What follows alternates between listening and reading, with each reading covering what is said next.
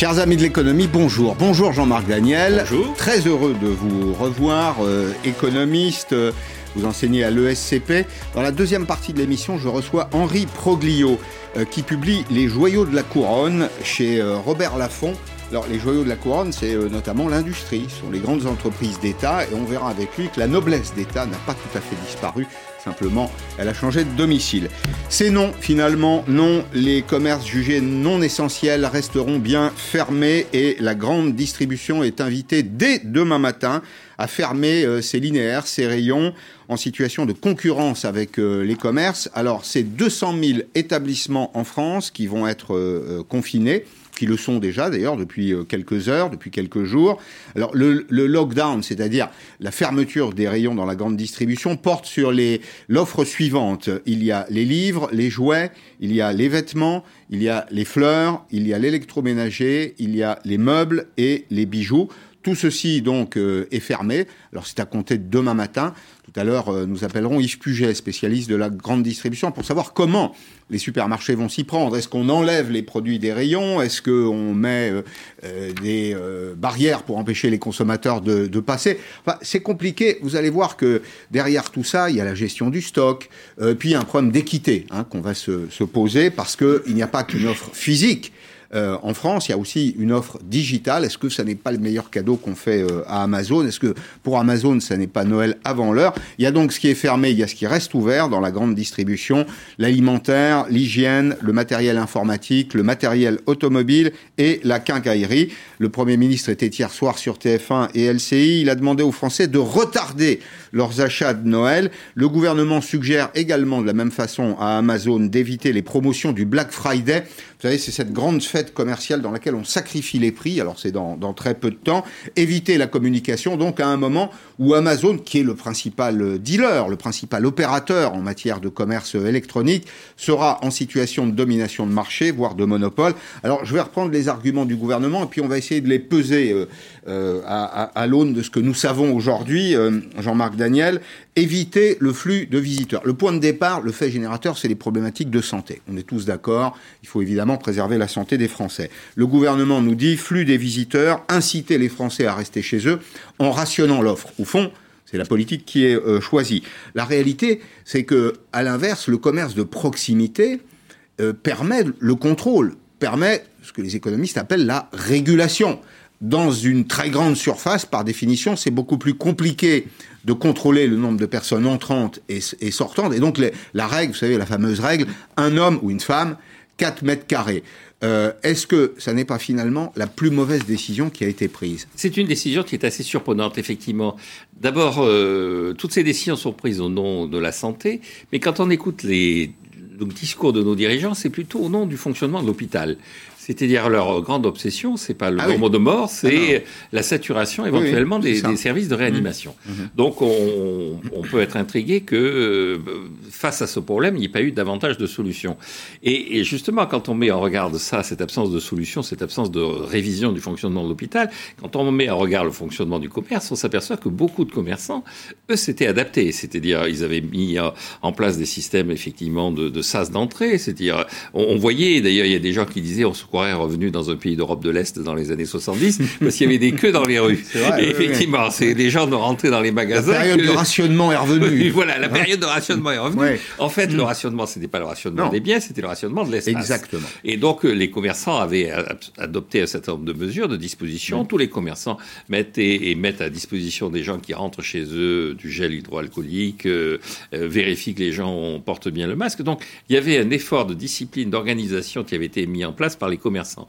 Or, euh, là, effectivement, on, on fait une liste en plus de certaines activités qui sont jugées plus dangereuses que d'autres, mais on voit pas pourquoi quelqu'un qui viendrait acheter un livre euh, serait plus contaminant que quelqu'un qui vient acheter euh, un morceau de viande. Donc, euh, il- En effet. Alors, j'ose à peine avancer des arguments économiques euh, parce qu'on est dans un débat très passionnel autour de la santé. Et une fois encore, la santé, c'est au-dessus. C'est sacré. Mais ça ne doit pas nous interdire, Jean-Marc Daniel, d'avoir un débat un peu éclairé sur toutes ces questions. Le commerce, c'est euh, 3 millions et demi, un petit peu plus de 3 millions et demi d'emplois en France. Et c'est 15% de la valeur ajoutée qui est créée dans le pays. Et pourtant, le commerce en France est l'objet d'une espèce de discrimination.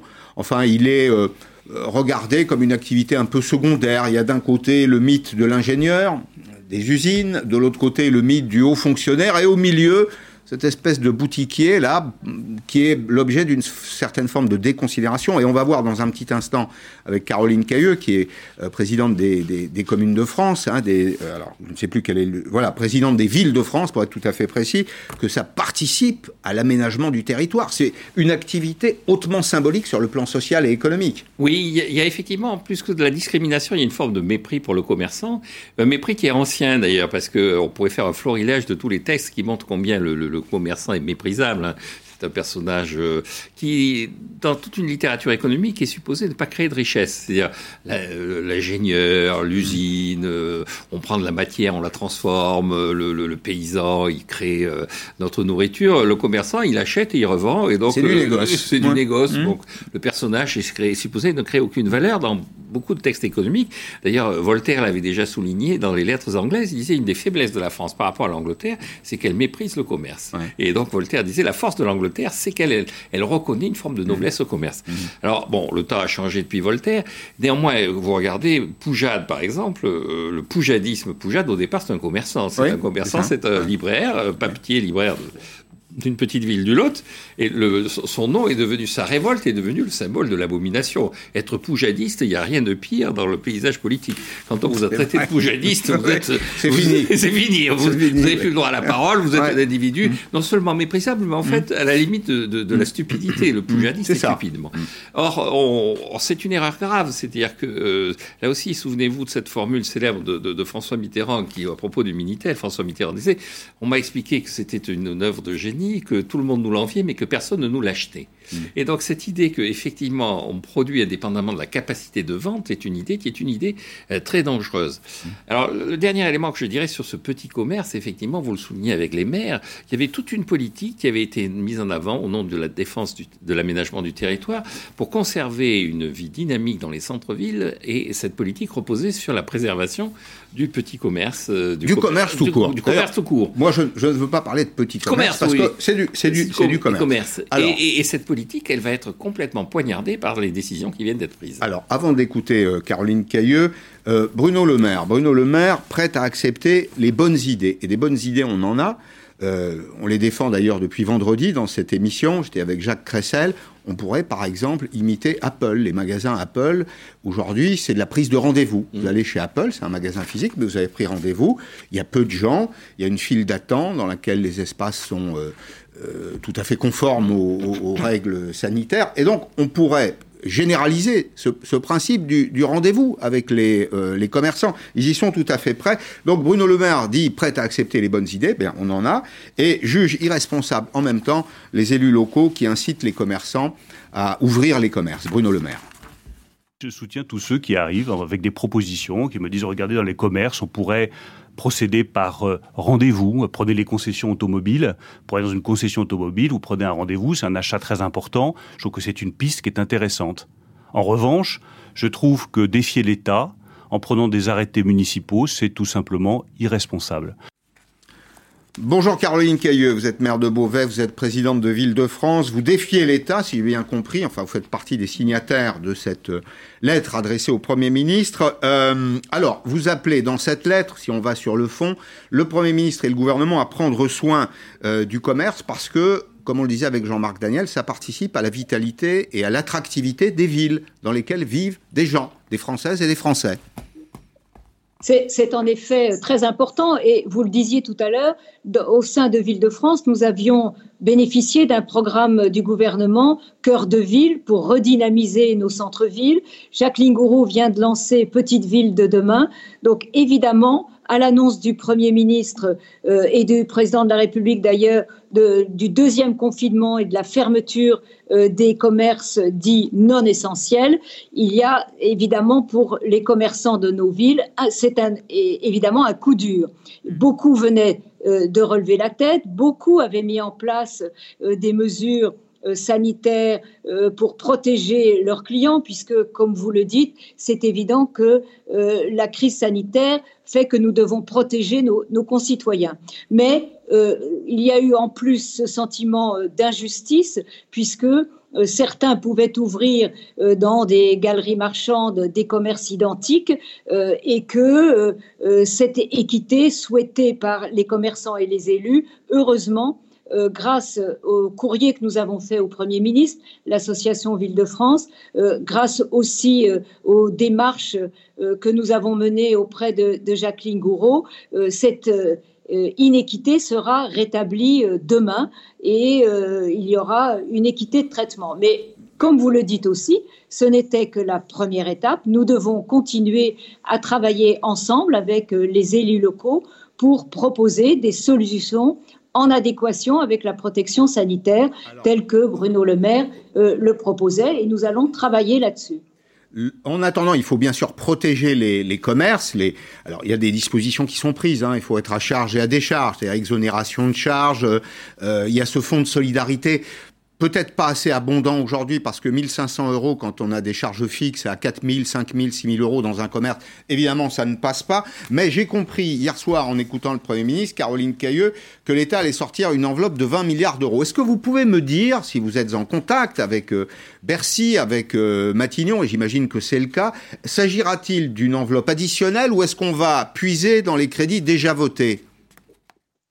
Écoutez, à l'instant où je vous parle, nous espérons évidemment euh, des crédits euh, additionnels, d'autant que nos intercommunalités, les départements, les régions, et je pense à la région des Hauts-de-France, ont aussi mis en place des conventions pour aider les commerces de proximité. Donc, vous imaginez bien que nous allons faire le maximum pour soutenir nos commerces et qu'ils puissent à la fois proposer des mesures sanitaires compatibles avec la protection euh, de, leur, euh, de leurs concitoyens, mais aussi les aider à passer ce nouveau cap du deuxième euh, confinement. Merci Caroline Cailleux. Voilà, ça c'est des bonnes nouvelles parce que peut-être que dans 15 jours, finalement, si on a trouvé des solutions, il faut apporter des solutions à la situation, on trouvera, on trouvera une option pour réouvrir une partie des commerces. Mais en, un mot quand même, Jean-Marc Daniel, sur la méthode de gouvernance.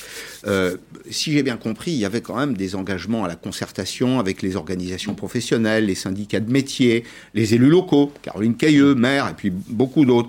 Est-ce que là, il n'y a pas un peu trop de brutalité dans la décision publique? Je crois qu'il y a une forme de brutalité qui est liée à une forme de désarroi. Je pense que nos dirigeants ont été pris au dépourvu par l'ampleur de la, de la deuxième vague, ce qui est surprenant, puisque cette deuxième vague, ça fait un petit moment qu'un certain nombre de gens annoncent qu'elle est, elle est potentiellement menaçante, qu'elle est plus ou moins inévitable. Vous savez, on croise ici à LCI des médecins qui vous parlent déjà de la troisième. Oui, absolument, absolument.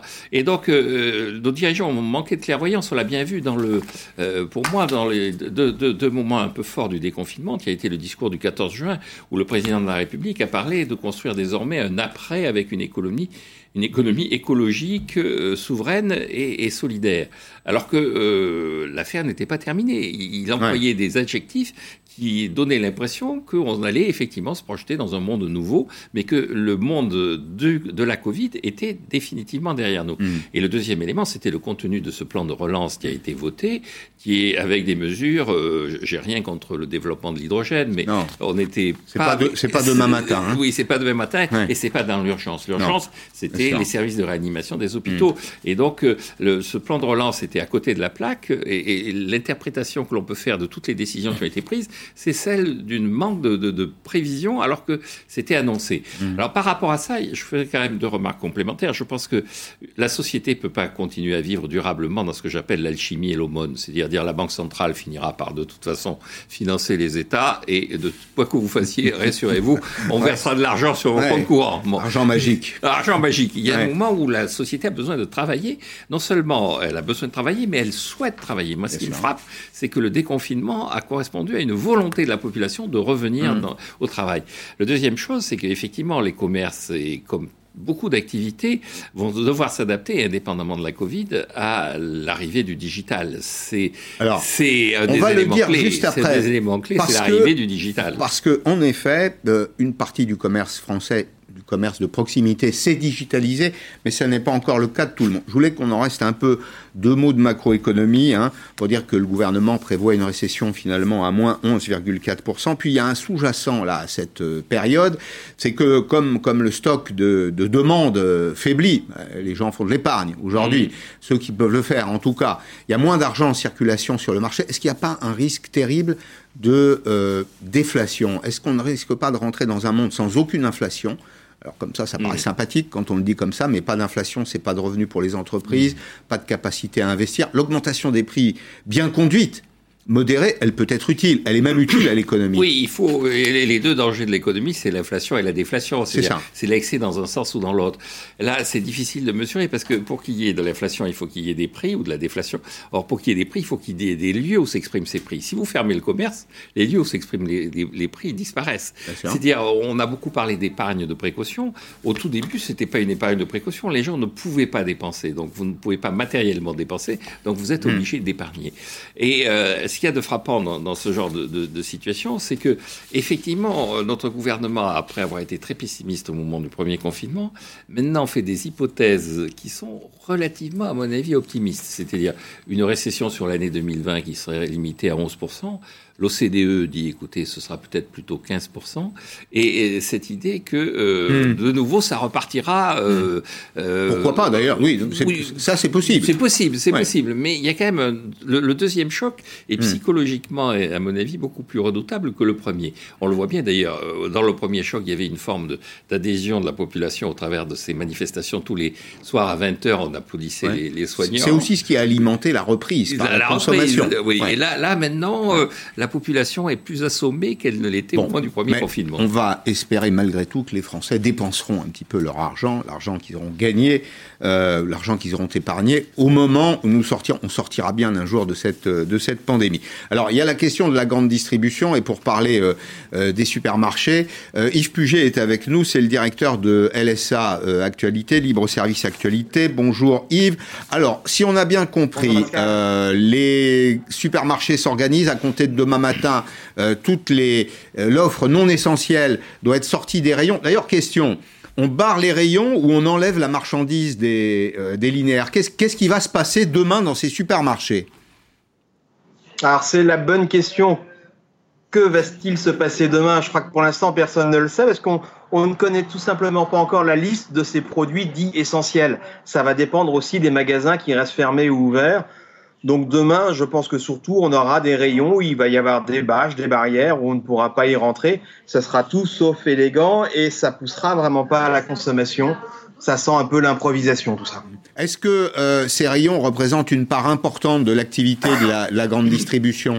Selon la taille, évidemment, dans, un hypermarché, le non alimentaire aura une part supérieure à ce qu'il a dans un, super à 2000 mètres, à 2000 mètres carrés de surface commerciale.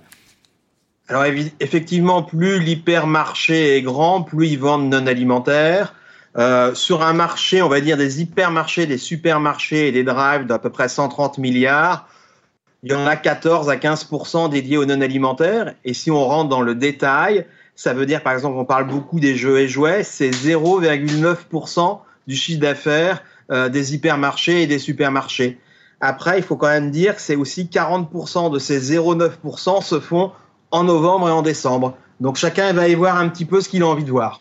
Alors, une question pratique. Si simplement l'accès euh, au rayon est barré, euh, je peux imaginer qu'il y aura euh, des petits malins pour malgré tout aller chercher ces produits-là et les mettre dans le caddie. Est-ce qu'on les passera en caisse et est-ce qu'il y aura des contrôles Des contrôles des tickets de caisse, par exemple Est-ce que la DGCCRF va regarder l'historique des tickets de caisse de la grande distribution jour après jour? Euh, honnêtement, je pense pas. Ce serait assez aberrant. Est-ce qu'il y aura des petits malins? Oui, peut-être, mais je rappelle juste qu'il y a une solution très simple pour acheter encore des jouets en hypermarché. Ça s'appelle le click and collect. Euh, et ça, c'est autorisé. Euh, donc, vous avez des, des stands Cdiscount chez Géant, c'est jouable. Hmm. Comment vont réagir les, consommateurs, à votre avis Dernier point, puisque le Premier ministre, hier soir, sur TF1 et LCI, leur dit, mais attendez donc pour faire les courses de Noël, euh, soyez patients, vous irez les faire dans le commerce au mois de décembre, s'il est ouvert, évidemment. Est-ce qu'ils vont suivre cette recommandation du Premier ministre? Alors, je vais commencer par une grosse banalité. Pour les achats alimentaires, qui sont quand même un gros, une grosse partie des achats de fin d'année, bien évidemment, qui vont attendre. Au-delà de cette boutade, euh, oui, je pense qu'il y aura une forme d'attente. Euh, je pense qu'on en parle tellement qu'il y aura une forme de patriotisme. Et je pense que les enseignes spécialisées du jouet peuvent finalement s'en sortir. Et j'ai envie de l'espérer, qu'il y aura une forme de réflexe euh, d'attente. Après, je me mets aussi à la place des parents. Les enfants, ils veulent tel type de jeu et jouets, euh, des licences, etc. Ils ont surtout envie de l'avoir. Donc, j'ai un souhait, c'est que personne ne se précipite. Merci Fuget, merci beaucoup. Alors on parle d'Amazon, Jean-Marc Daniel. Euh, Amazon a connu une belle année. Euh, les ventes ont augmenté un peu partout dans le monde au deuxième trimestre et au troisième trimestre, plus 40, plus 37%.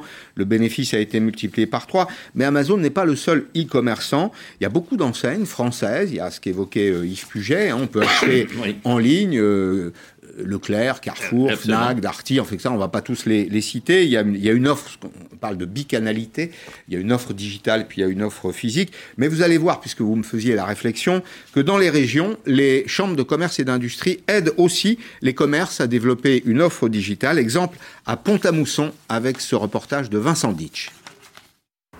Là, je mets toutes les marques, Geoffrey? Pas quelques-unes, les principales. Les principales? Ouais. Pour Rachel Goncalves, ce matin, c'était cours de rattrapage en informatique.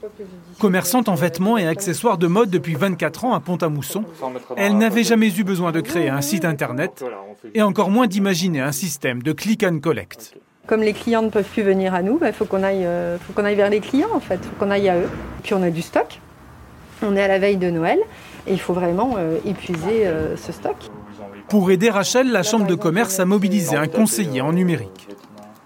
On a beaucoup de demandes parce que les commerçants, euh, justement, ils sont pas très euh, présents au niveau du numérique. On est là vraiment pour les appuyer, pour leur montrer comment ça fonctionne au niveau du référencement et par rapport à tout ça. À Pont-à-Mousson, le maire n'a pas voulu prendre d'arrêté autorisant l'ouverture des commerces. Mais il promet de les aider autrement pour la communication ou les livraisons. Il faut que l'on arrive à les aider à faire, par exemple, du portage euh, de, livraison à domicile. certains peuvent s'organiser, d'autres, ça leur est plus difficile. Pour la centaine de commerçants de Pont-à-Mousson, le click and collect va permettre de sauver une partie de leur activité en misant sur la fidélité de leur clientèle. On a essayé de faire de recenser tous les commerces, déjà ouverts ou pas, et qui font un système de click and collect ou un système de livraison. On a la chance d'être dans des, petites villes où on a des, gens qui nous suivent, des clients fabuleux qui sont là, qui nous aident, euh, qui nous suivent aussi sur les réseaux sociaux, donc tout ça aide beaucoup. Mais pour tous ces commerçants, seule une aide plus importante de l'État leur permettra d'assurer leur survie en 2021, surtout s'il n'y avait pas de réouverture avant Noël. Voilà, les Mucipontins je viens de le découvrir. C'est les gens qui vivent, à qui vivent à, Pont-à-Mousson. Nous sommes avec euh, François Monboise de la FEVAD. Bonjour François, merci d'être avec nous. Euh, la, la FEVAD, c'est la Fédération des entreprises de vente euh, à distance. Comment vous allez vous organiser? On disait avec Jean-Marc Daniel, heureusement qu'il n'y a pas qu'Amazon, il y a aussi des entreprises françaises et européennes de vente à distance. Ben, on est déjà sur une pente euh, ascendante, puisque depuis euh, la reprise après le confinement, les cycles de produits sont en décroissance de 30 à 40% euh, Donc là, ça risque d'être encore plus fort. Donc les sites vont se préparer ben, à fournir aux clients les produits, parce que je pense que les ventes vont continuer à ce rythme-là. Vous, vous pensez, vous, euh, je vous pose la, même question qu'à Yves Puget, vous pensez que les Français vont, écouter les recommandations du Premier ministre et attendre un peu pour faire les courses de Noël Ou est-ce que vous avez déjà constaté, chez vous, avec vos adhérents, euh, qu'il y a croissance des ventes? Non, on n'a rien constaté là depuis deux jours. Ce qu'on avait vu en mars-avril, c'est qu'il y avait eu dix jours un peu de, euh, sidération où rien n'avait été acheté. Et puis après, les ventes avaient recommencé parce que c'est pas que du confort, c'est un matériel informatique a changé, c'est du textile pour un enfant qui a grandi, enfin c'est des tas de choses qui font que au bout d'un moment, on, a besoin de réacheter. Donc si c'est uniquement 10-15 jours, je pense qu'on ne le verra pas. Euh, si ça dure tout le mois de novembre, il y a des gens qui vont acheter des produits. Et j'ai tendance à dire que si euh, on veut que tous les gens achètent les, les, achats de Noël sur trois semaines, du 1er au 20 décembre, il y aura trop de monde dans les magasins. Parce que novembre-décembre, c'est des moments où il y a énormément de monde dans les Ouais. Non, le, le, le risque, c'est ça, c'est que les Français anticipent, euh, se disent, euh, oh là là, euh, si on déconfine euh, au début du mois de décembre, et d'ailleurs si on déconfine progressivement, euh, les magasins vont être surencombrés. Et d'ailleurs, sur, sur le plan sanitaire, je me pose la question, est-ce que c'est la bonne solution d'ailleurs hein, Vous savez, le, le stop and go nous a conduit à la situation dans laquelle nous sommes aujourd'hui. Il ne faut pas recommencer. Non, et je pense qu'il faut s'habituer à vivre avec le virus, parce que si on nous dit qu'on a le virus pendant encore euh, plusieurs mois, voire presque un an, si j'entends les médecins qui disent que le vaccin ne sera pas avant le deuxième semestre 2021, il faut s'habituer à vivre avec. Donc il faut définir des conditions sanitaires pour que les magasins puissent marcher avec le virus. Bien, merci François Monbois, merci euh, secrétaire général ou président de la FEVAT, pardon. Fédération des entreprises de vente à distance. Euh, L'État, je le disais tout à l'heure avec Caroline Cailleux, remet 20 milliards d'euros sur la table pour soutenir le, commerce. Euh, on est confronté à un problème qui n'est pas un problème quantitatif mais qualitatif. C'est-à-dire que euh, d'abord c'est souvent saupoudré et j'allais dire que c'est un paradoxe parce qu'on a une administration très abondante en France et pourtant Jean-Marc Daniel, dans de nombreux cas, les commerçants, les artisans ne savent pas à qui s'adresser. Oui, les commerçants ne savaient pas à qui s'adresser, les salariés ne savent pas comment gérer leurs problèmes de télétravail. Il y a tout un tas de décisions qui sont annoncées, qui sont prises, qui sont relativement dans le sens de ce qu'il faut faire pour éviter les fondements de l'économie, mais qui ont du mal à se concrétiser parce que les éléments, l'intendance ne suit pas.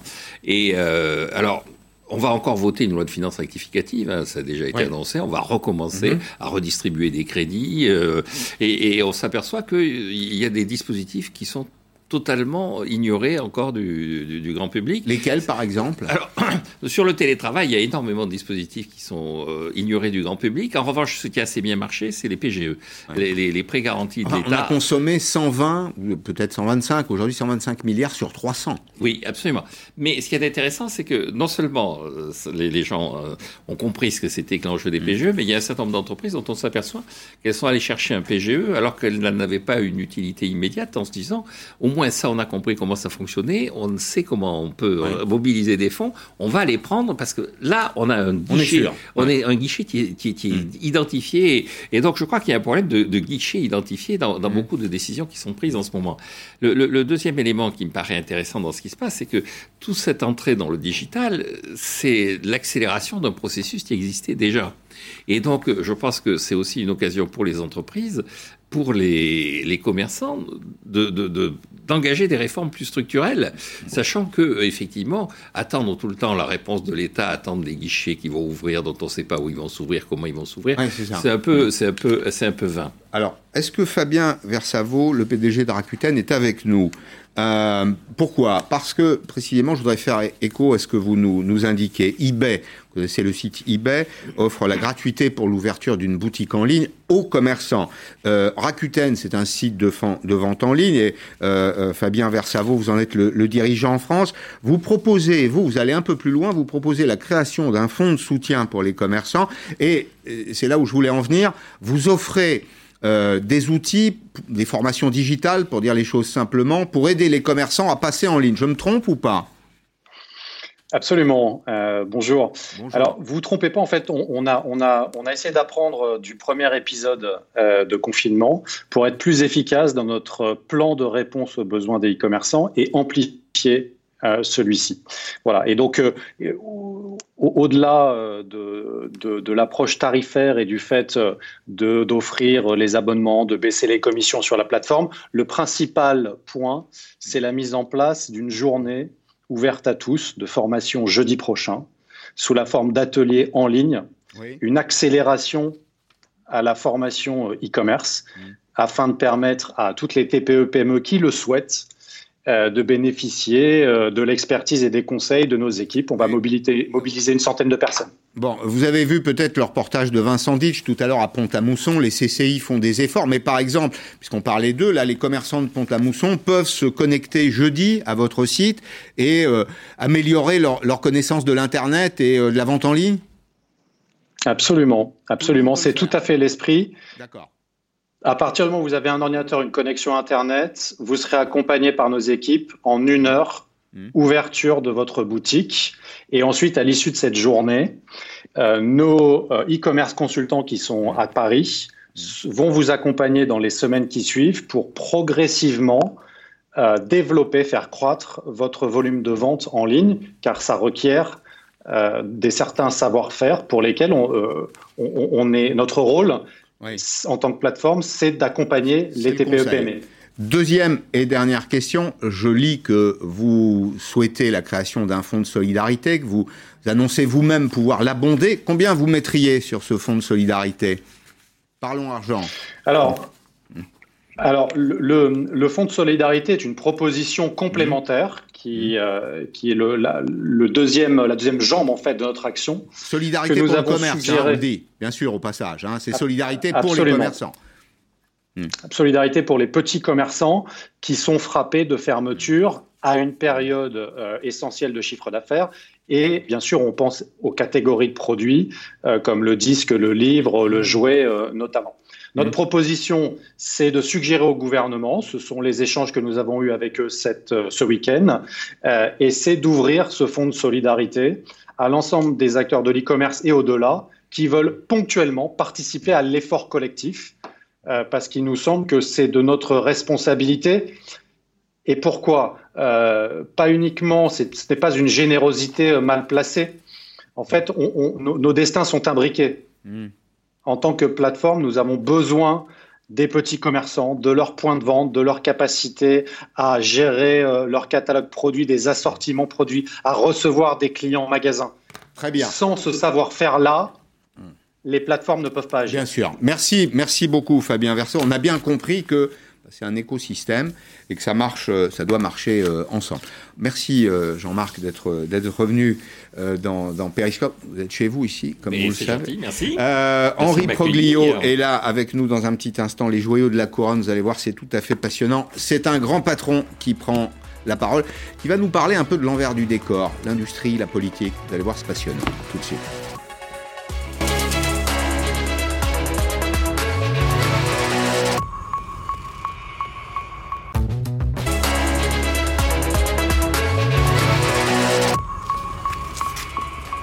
Bonjour Henri Proglio, merci d'être aujourd'hui dans Périscope. Euh, euh, je ne révèle pas de secret, vous êtes né le 29 juin 1949 euh, à Antibes. Hein, Antibes. Vous êtes antibois, vous êtes une, d'une famille piémontaise, prépa Masséna, euh, les classes préparatoires à Masséna, HEC, Compagnie Générale des Eaux, Veolia Environnement, en 2009 la présidence d'EDF. Vous souhaitez faire d'EDF le chef de file euh, du nucléaire euh, en France, rétablir son rôle de grand ensemblier. Vous avez dirigé des entreprises qui étaient très proches du, monde politique. En France, l'industrie et notamment, enfin, les grandes entreprises publiques sont proches du monde politique. Comment vous jugez, tiens, au passage, la gestion de la crise actuelle que nous traversons? Bon, J'ai géré des entreprises qui, qui, qui gèrent des, des, métiers de service public. Oui. C'est mmh. ça le plus important. Après, parce que Veolia est une entreprise totalement privée, EDF est une entreprise réputée publique, puisque l'État n'est majoritaire. Mais c'est une ESA, oui. Oui, bien sûr. Oui. Et, et cotée en bourse. Oui, c'est euh, ça. C'est une véritable entreprise. Donc, le fil conducteur de, de ma vie professionnelle, jusqu'à une date récente, a été le service public. Hmm. Mm. L'opération du service public le service public opéré par une entreprise, privée ouais. ou, ou à majorité d'État. Mmh. Donc c'est ça surtout. Alors, c'est vrai Mais là, que... vous ne répondez pas tout à fait à ma question. Là, là, on traverse une crise qui est une crise non, je, je tout à, à fait inédite. Je réponds à la question du, de la relation avec les autorités publiques, oui. qu'elles soient locales ou nationales. Oui. On aura peut-être l'occasion d'y revenir. Sur la crise actuelle, force est de constater qu'on a le sentiment, plus ou moins concret ou diffus, que, euh, au fond, on ne voit pas bien la logique euh, et on ne voit pas bien le, mmh. la sortie. Bon. Alors, c'est vrai que c'est une crise qui dépasse euh, les attentes. Bon. On a l'impression de beaucoup d'hésitation. Mmh. Sentiment partagé par beaucoup de Français, Mais, mais aussi peut-être parce qu'on attend, on attend beaucoup de l'État en France. Et quand il est hésitant, il y a une espèce de, de mimétisme. Vous voyez, quand, quand l'État est hésitant, les Français le sont aussi, ils sont inquiets. Ah, je crois que les Français ont du bon sens. Re... Oui, ah, mais ça, ça n'empêche. Oui, mais, ouais. enfin, bon. euh, non, l'inquiétude des Français vient euh, de la paupérisation de l'économie française et des, des, drames économiques que vivent beaucoup de familles françaises. Vient de l'inquiétude sanitaire, bien entendu. Mmh. Euh, vient du fait qu'on ne leur offre pas de, de solutions qui, qui, leur paraît adaptées. Mmh. Et, et, au fond, ils ont le sentiment aujourd'hui qu'on est au deuxième confinement, qu'il y en aura un troisième, un quatrième, et qu'on sort d'un confinement pour entrer dans un Mmh. autre. Au fond, ils avaient une relative confiance au moment du premier confinement. et Cette confiance a disparu euh, aujourd'hui. Hmm. Alors, dans votre livre, parce qu'il faut qu'on parle de votre livre, Les joyaux de la couronne, vous parlez euh, de votre vie, de votre vie professionnelle. Alors, c'est pas un livre intimiste, hein, mais vous racontez les coulisses de la, de la vie politique française et de la vie économique française quand elles sont liées, parce que par tradition, en France, il y a de grandes entreprises publiques, c'est même ce qui a refondé le pays au lendemain de la, la Deuxième Guerre mondiale. Et vous dites quelque chose que on ressent tous un peu confusément quand même. C'est que la noblesse d'État n'a pas disparu et que cette vieille idée à laquelle on est tous très attachés du service à la France, donner sa vie à la France, ça pas dire donner son sang, mais ça veut dire que on donne, on donne au moins la, quantité de son travail, hein, et puis son, son euh, sa vie professionnelle à quelque chose qui nous dépasse un peu, qui s'appelle la nation. C'est vrai? En tout cas, c'est le sentiment que j'en ai eu moi toute ma vie et que je continue à partager avec nombre de personnes que, que je connais. Hmm. Alors, encore une fois, euh, étant dans euh, le service public, on a plus que d'autres ce sentiment-là. Hmm. Et plus que d'autres, une forme d'obligation à cet égard. Hmm. Mais euh, c'est vrai que qu'est-ce que l'entreprise C'est une communauté d'hommes et de femmes qui a vocation à servir Mhm. ses clients, ses salariés, ses actionnaires. On a le sentiment qu'aujourd'hui, on a oublié euh, assez largement les deux premiers pour se consacrer uniquement au troisième. Ouais. Ah, Et- vous dites euh, la noblesse d'État ne sert qu'elle-même. Vous l'écrivez. J'ai dû l'écrire. Oui, vous l'avez écrit, c'est même sûr. C'est dans, le, le c'est pense. dans le livre. C'est ce que vous, c'est ce que vous pensez. Mais qui c'est la noblesse d'État au fond? C'est les grands corps? C'est une élite. Mm. Oui, en France, ça, ça- ça se reconnaît au cours des grands corps. C'est pas exclusif. Mm. Mais c'est une symbolique qui, au fond, euh, concrétise ce qui, autrefois, s'appelait la noblesse d'État, oui. Mm. Alors, certains échappent à cette dérive, bien, Bien sûr. entendu, par définition. Euh, mais on a le sentiment quand même d'un entre-soi qui, au fond, euh, a un peu oublié le reste du monde. Mhm. Les Français le sentent, ça? Confusément, oui. Oui? Confusément, oui. Mon, mon sentiment, c'est que les Français le sentent. Oui, ils le sentent, ils le ressentent. On ne leur explique pas, donc ils ont ce sentiment confus et diffus. Euh, et, et malheureusement, mettant euh, toute, euh, toute l'élite dans le même sac. Au fond, le, le discrédit, le manque de confiance dans l'élite aujourd'hui provient assez largement de ça aussi. C'est ce que Michel Onfray appelle l'état profond, c'est ça, de deep state en anglais, c'est-à-dire Oui. la technostructure issue des mêmes écoles de formation, qui écrit les lois, les normes, qui gère les entreprises, qui d'ailleurs ne gère pas tout à fait le pays, mais le mot qui convient, c'est administre le pays. Le pays, il n'est pas géré, il est administré. Oui, ou dans le meilleur des cas. Ouais, dans le meilleur des cas. Ouais. Dans le pire des cas, non. Il est laissé à lui-même. Non, il est un peu oublié au passage. Hmm. Quand, on, quand on regarde les stratégies des grandes entreprises, par exemple, ou ce qui s'appelle stratégie aujourd'hui, euh, 9 fois sur 10, quand vous lisez euh, les actualités, et d'ailleurs les déclarations des responsables de ces entreprises-là, Hmm. on ne parle que de- d'économie de, coûts, enfin je parle en français, Oui, là, ouais, ouais. euh, que de cession De d'actifs. course killing. Euh, que de cession d'actifs, on, Hmm. on- on a- Hmm. on oublie l'ambition, on oublie, Mais justement, notre on ambition. le service. Mais oui, notre ambition, qu'est-ce que qu'est-ce que ça peut être? Puisqu'aujourd'hui, on, a- on, est- on sort de cette crise là, on nous dit voilà, il faut reconstruire la souveraineté française. Au passage, d'ailleurs, il y a un dossier très intéressant aujourd'hui dans le, le journal Le Monde qui montre que pourquoi est-ce qu'on a une forte euh, dépendance aux importations dans le domaine de l'industrie? Bah, Tout simplement parce que les produits fabriqués en France sont minoritaires par rapport à la demande qui s'exprime sur le marché. On a, on a oublié ça. Enfin, on, le constate au quotidien. On le constate, oui. Euh, Mais on a laissé fait, faire, oui. en tout cas.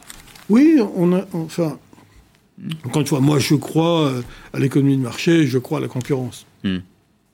Je crois moins au mondialisme tel qu'il a été idéalisé pendant quelques années, où, au fond, Hmm. ça apparaissait comme, le, au fond, l'ambition suprême, Hmm. l'évidence absolue.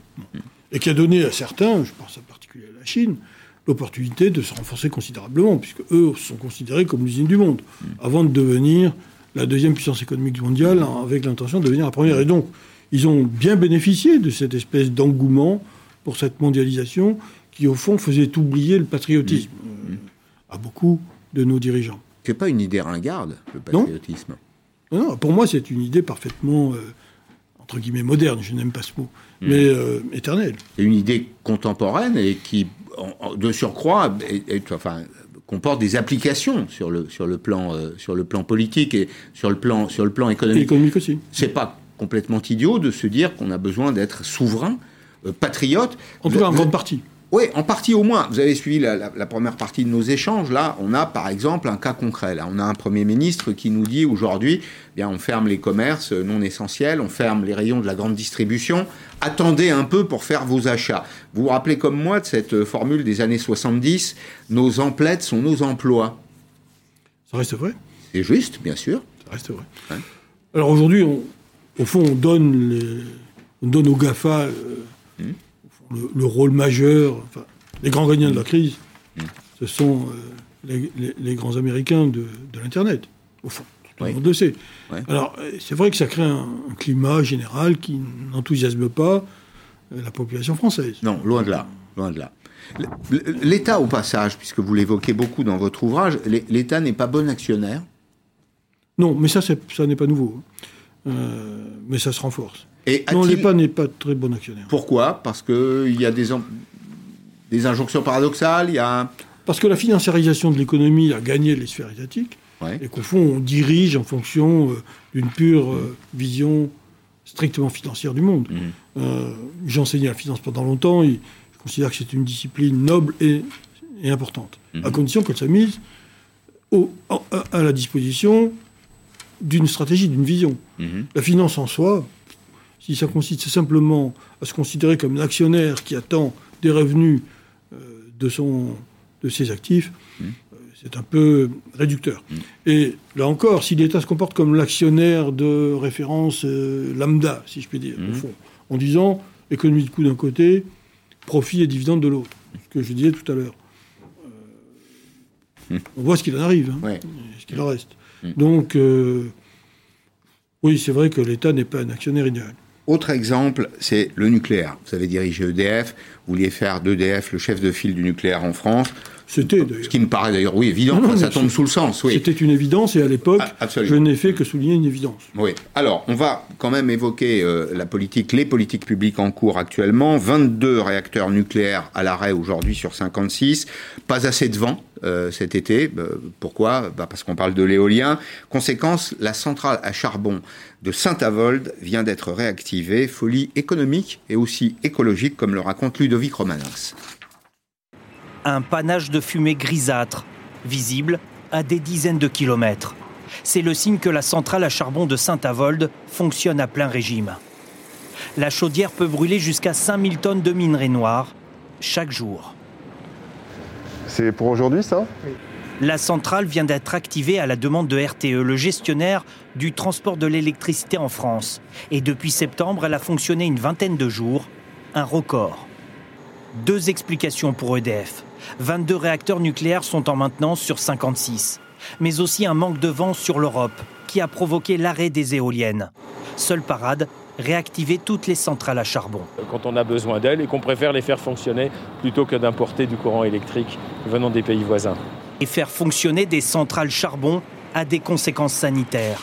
Un mégawattheure produit rejette une tonne de CO2 dans l'atmosphère, mais aussi du soufre, de l'azote et des particules. Et il n'y a pas que la centrale de Saint-Avold qui est mise à contribution, celle du Havre, de Cordemais, de Gardanne aussi. Pourtant, leur fermeture est programmée en 2022 sur décision présidentielle. Paradoxe, elles ont fonctionné 20 jours en septembre. C'est 10 fois plus que l'année dernière et cela se confirme en octobre. Alors peut-on s'en passer? Pour la ministre de l'écologie, la question ne mérite pas de débat. Je vous confirme absolument pas de chiffres. Tout ce que je peux vous dire, c'est qu'on a pris un engagement sur les centrales à charbon et on tiendra. Pourtant, dans ce centre DF qui gère la production d'électricité dans tout le pays, on reconnaît l'utilité des centrales charbon. D'abord parce qu'elles démarrent en moins de 8 heures en cas de pénurie. Et puis dans certains cas, comme ici à Cordemais, qui fournit du courant dans toute la Bretagne, il y a aujourd'hui très peu d'alternatives.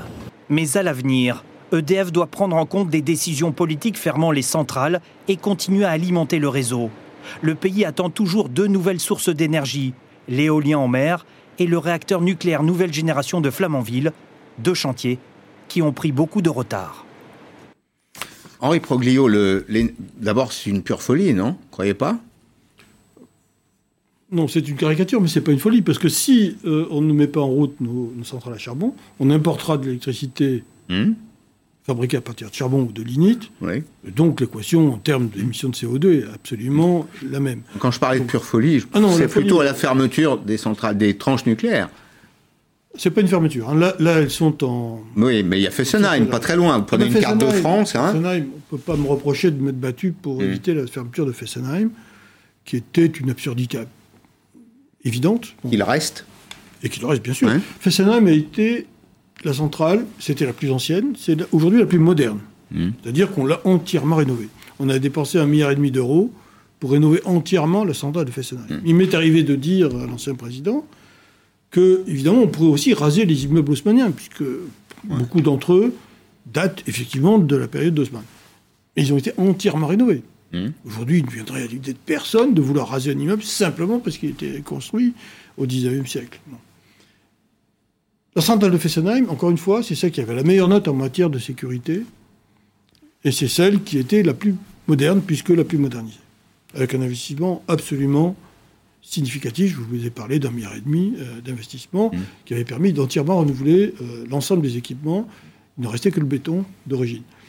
Donc je me suis battu contre la fermeture de la centrale, avec un succès évidemment euh, très partagé, hein, puisque bon, enfin, j'avais évité quand même la, la fermeture de 25, 26 réacteurs qui étaient dans le programme initial, et finalement, ça avait été réduit à deux réacteurs qui étaient ceux de Fessenheim. Mm. Mais c'est. Voilà, on, on est en pleine absurdité. Donc aujourd'hui, moi j'ai été, je dois le dire, un peu déçu que le jour de la fermeture de Fessenheim, il y a très peu de temps, il y a quelques mois de cela, aucun politique n'a réagi. Aucun. Bon. Euh, or, j'avais été accompagné par plusieurs d'entre eux euh, au moment où euh, cette discussion avait lieu, qui considéraient effectivement que cette fermeture était inepte. Et ils sont restés silencieux. Oui, alors bon, euh, ça c'est la dictature du moment, la dictature de la mode, etc. etc. La presse, pour une fois, n'a pas été dithyrambique au moment de la fermeture de la centrale en disant, au fond, bon, et les élus locaux, évidemment, ont constaté ce qu'on avait prévu depuis longtemps, savoir le désastre que ça pouvait représenter au plan local. Voilà.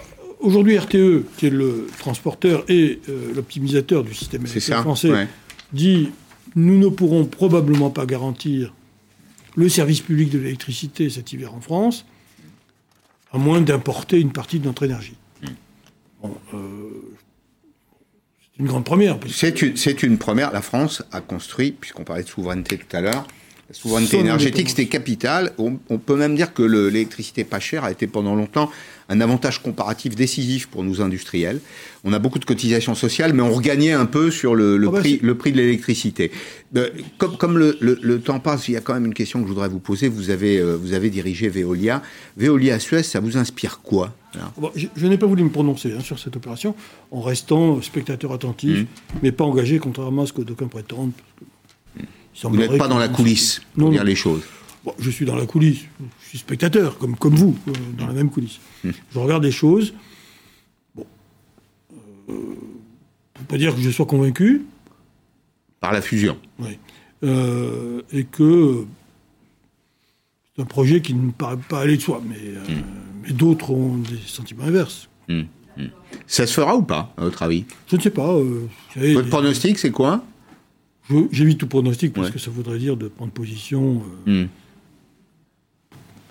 Les champs sont partagés, de toute façon, c'est bien. Bon, très bien. J'aurais essayé, n'est-ce pas Euh, Encore une petite minute pour parler de ce que vous faites euh, aujourd'hui. Vous avez servi l'État pendant, pendant très longtemps. Vos activités Non, J'ai aujourd'hui servi l'État, non, j'ai servi les Français. Les Français. Euh, j'ai servi les Français en étant collaborateur modeste de Veolia, au départ euh, attaché stagiaire, et puis euh, en progressant Mmh. lentement, Mmh. euh, j'ai pris la responsabilité de cette entreprise, dont j'ai été très fier.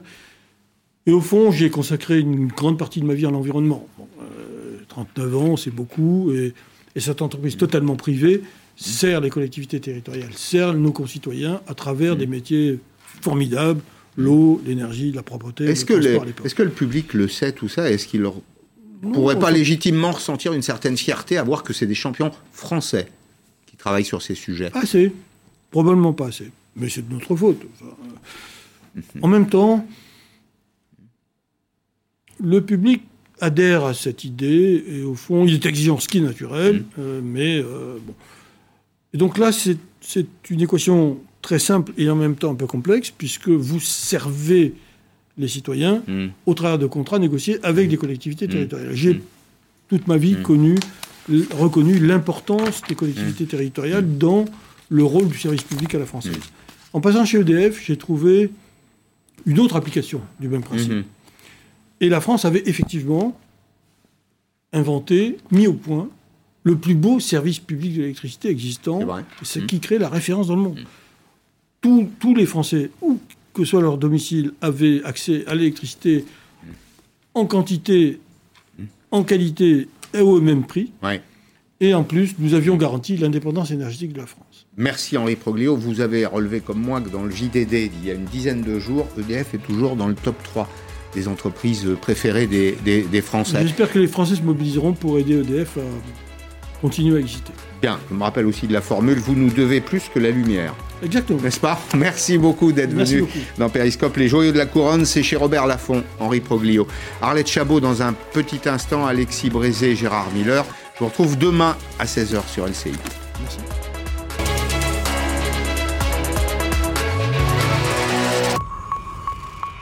Vous savez tout